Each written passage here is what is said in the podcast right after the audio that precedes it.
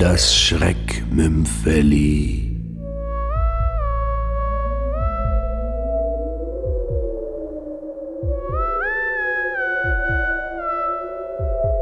Der Mitfahrer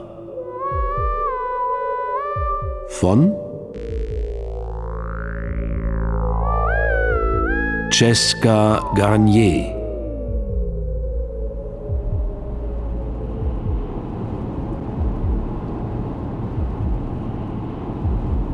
Der kurze, aber heftige Platzregen war so schnell vorbei, wie er gekommen war. Dennoch blieb es ungewöhnlich schwül in dieser Nacht und die Luft, die durch das offene Autofenster wehte, brachte auch keine richtige Erfrischung. Klaus starrte konzentriert durch die Frontscheibe. Zehn Stunden bereits war er auf der Autobahn unterwegs. Mein Gott. Immer noch 400 Kilometer bis zur Grenze. Klaus schaltete das Radio lauter und trank den letzten Schluck Red Bull. Er wartete darauf, dass ihm Flügel wachsen würden, die ihn schneller ans Ziel bringen könnten. Doch er wartete vergebens. Wieder einmal konnte die Werbung nicht halten, was sie versprach. Das Einzige, was flog, war die Getränkedose, die er wütend aus dem Fenster schmiss. Als die weißen Linien auf der Straße immer mehr vor seinen Augen verschwammen, lenkte Klaus den Wagen auf den nächsten Parkplatz.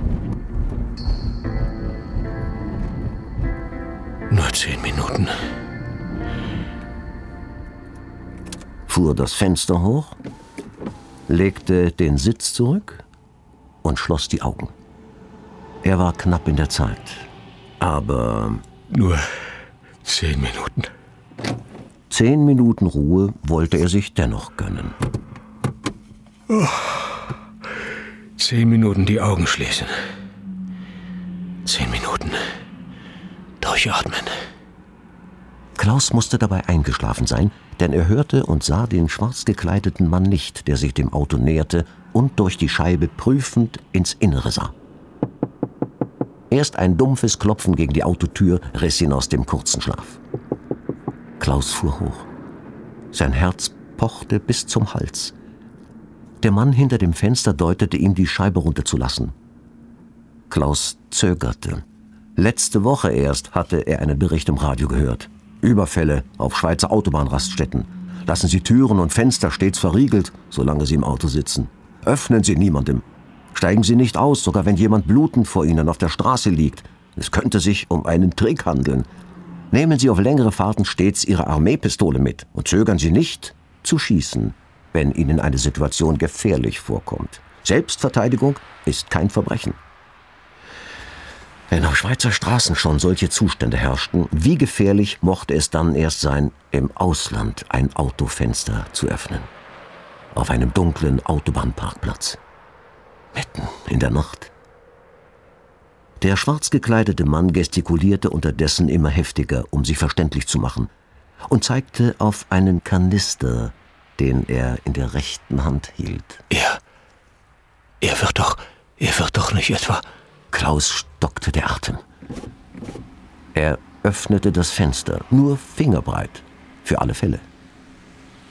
Der Fremde lächelte. Hallo. Ha hallo. Äh, haben Sie Feuer? W wozu? Der Fremde zog eine Packung Zigaretten aus seiner Anzugtasche und steckte sich eine davon zwischen die Lippen. Ich habe mein Feuerzeug im Auto liegen lassen. Es ist eine Katastrophe für einen Gewohnheitsraucher.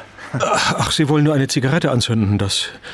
Das ist alles. Ja, was sollte ich denn sonst noch anzünden wollen? Der Fremde bemerkte, wie Klaus einen fast ängstlichen Blick auf den Benzinkanister warf. Ach so, ich verstehe. Sie haben Angst, ich könnte auf die Idee kommen, Ihr Auto mit dem Benzin zu übergießen und es anzuzünden. Sie haben wohl zu viele Krimis gesehen. Mein Auto steht ein paar Kilometer weiter. Der Sprit ist ausgegangen, also bin ich los, um mir welchen zu holen. Beruhigt. Auf dem. Auf dem Parkplatz hier gibt es keine, keine Tankstelle. Da, da, da gibt es überhaupt nichts. Nichts außer uns beiden. Mein Gott, Sie sind aber wirklich misstrauisch. Sehen Sie dort hinten die Lichter? Das sind die Lichter einer kleinen Stadt. Dort habe ich den Sprit geholt. Da bin ich übers Feld gelaufen bis zu diesem Parkplatz in der Hoffnung, hier jemanden zu finden, der mich das letzte Stück bis zu meinem Auto mitnimmt. Also, nehmen Sie mich mit. Klaus zögerte. Ein bisschen albern kam sie ihm schon vor seiner Angst vor dem Fremden. Er sah in das freundlich lächelnde Gesicht, in die bittenden Augen. Nein, wie ein hinterhältiger Räuber oder Mörder gar sah er wirklich nicht aus. Na schön. Schön, ich nehme Sie mit. Aber, aber ich warne Sie, ich habe eine, eine Waffe. Ja, ich werde nicht zögern, sie zu gebrauchen, falls Sie versuchen sollten, mich hey, anzu... Hey, keine Angst. Wirklich. Ich, ich will Ihnen nichts tun. Klaus entriegelte die Tür. Okay, okay, dann steigen Sie ein. Der Fremde setzte sich auf den Beifahrersitz und schloss die Tür. So. Sehen Sie, ich lege meine Hände auf meine Knie und nehme sie nicht mehr weg von dort, bis ich wieder aussteige. Hey Mann, entspannen Sie sich. Okay. Ich bin harmloser als ein frisch geborenes Lämmchen. Klaus beschleunigte den Wagen. Sicherlich gab es keinen wirklichen Grund zur Unruhe. Trotzdem wurde er sein mulmiges Gefühl, was den Fremden anging, nicht los. Haben Sie es noch weit? Bis Bischofszell. Bis Bischofs was? Bischofszell. Ah ja. Liegt es in der Schweiz? Ja. Ja, Dann sind Sie ja wohl noch ein paar Stunden unterwegs. Bis zur Grenze sind es noch gut 400 Oh. Kilometer. Fahren Sie bloß vorsichtig.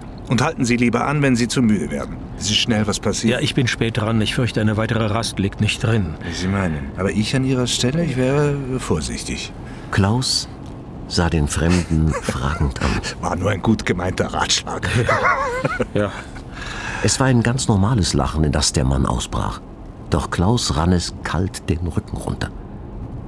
Er beschleunigte den Wagen auf die Höchstgeschwindigkeit, um den ungewollten Mitfahrer so schnell wie möglich wieder loszuwerden. Aber wir sind gleich da. Ich sage schon mal Danke für die Fahrt.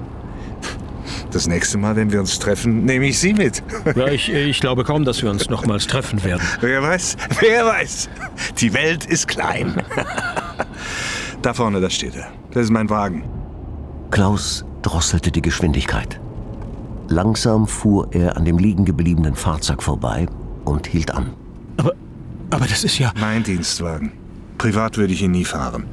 Man findet so schlecht einen Parkplatz. Alles in Ordnung bei Ihnen?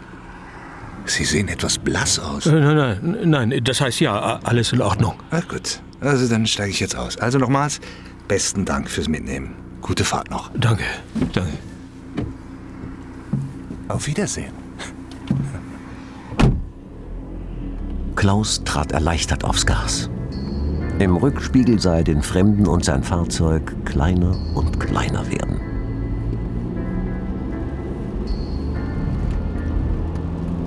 Ach, wäre ich doch nur schon zu Hause.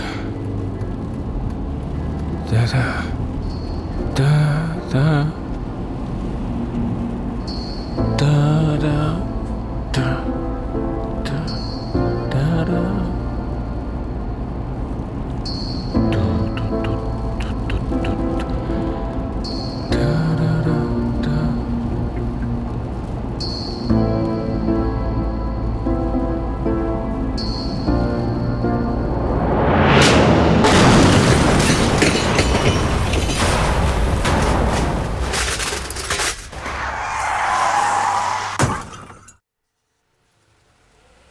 Ach, die Polizei, dein Freund und Helfer. Da ist nicht mehr viel zu helfen. Sie waren aber schnell hier. Tja, ich war zufällig in der Gegend. Was ist denn passiert? Er ist gegen die Leitplanke gerast. Vermutlich eingeschlafen am Steuer. Ui, ui, ui, ui, sieht aber übel aus. Ja, allzu viel ist nicht übrig geblieben. Wir sind dann soweit fertig.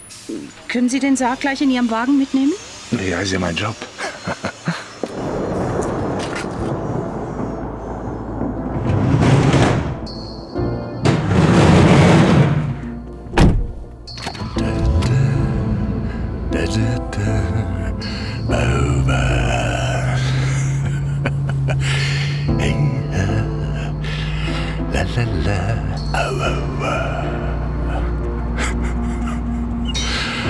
Hey Mann, ich hab's ja versprochen. Das nächste Mal, wenn wir uns treffen, nehme ich dich mit.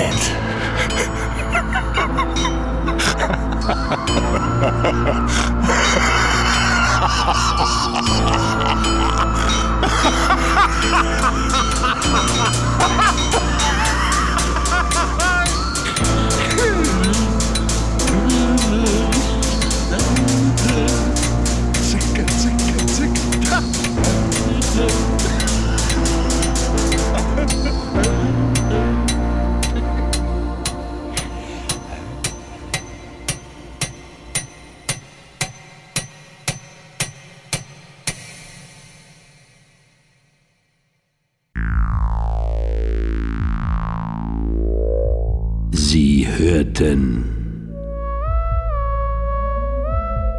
Das Schreckmümpfeli. Der Mitfahrer. Von?